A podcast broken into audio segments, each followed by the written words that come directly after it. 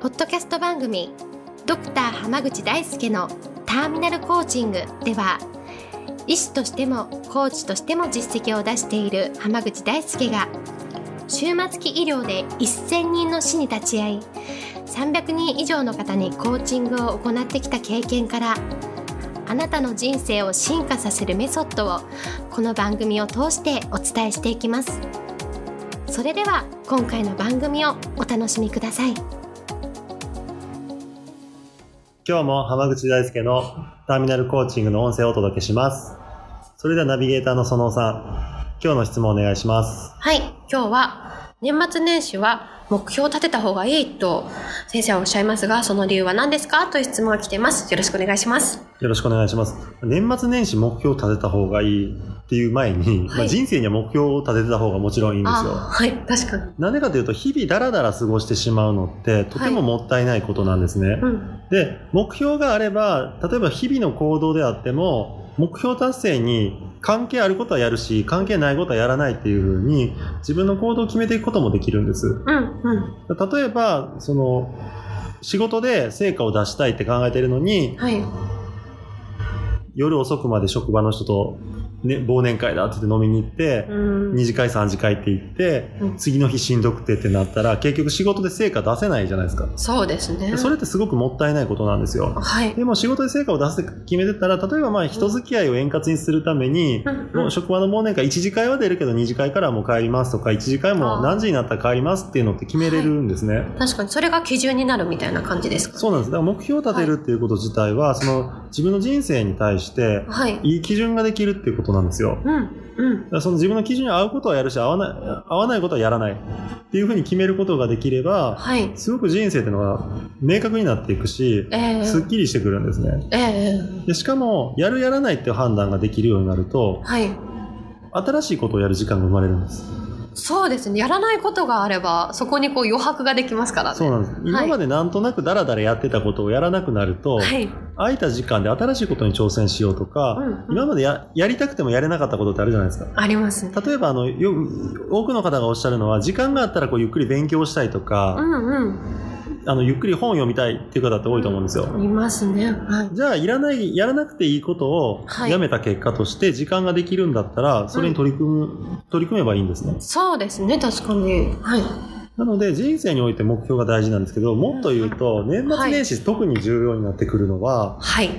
年末年始って、まあ、あの、お休みに入ったりとかえ、えして結構空き時間ができるじゃないですか。そうですね休みがちょっと何日間かこう続きますからねで、結局、あの、年末の特番とか、あります3ね時間4時間のやつをだらーっと見て、はいはでいなんとなく年が明けて、ええでなんとなく三が日も長いテレビを見て、そうでなすんねとなく気づいたら正月終わっちゃったってなる人が多いんです。ありますねよくなんとなくこうダラダラダラダラしちゃうっていうのはなんとなくある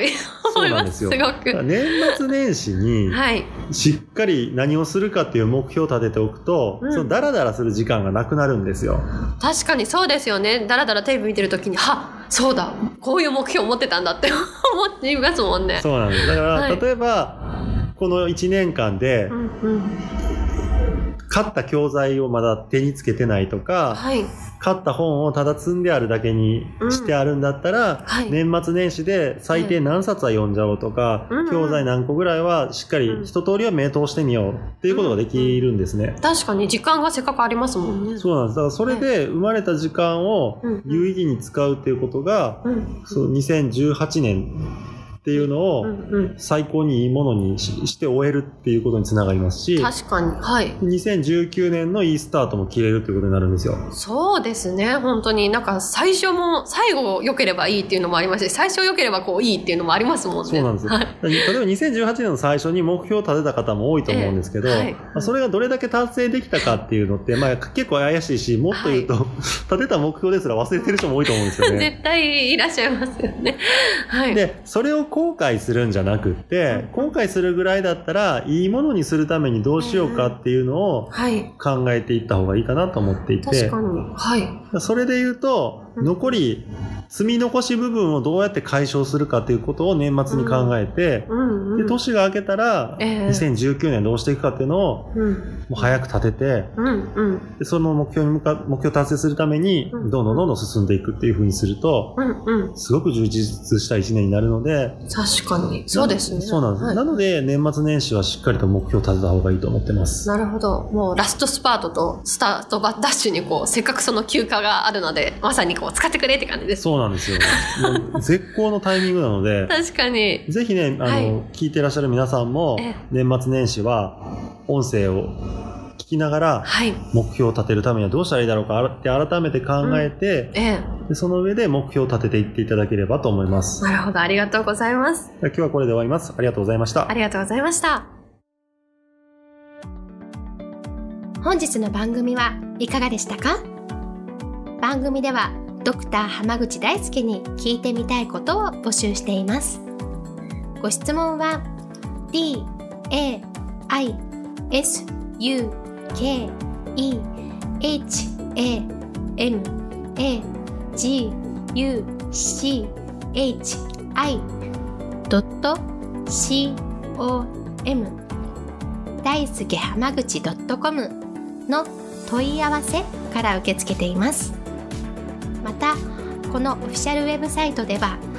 無料メルマガやブログを配信中です次回も楽しみにお待ちください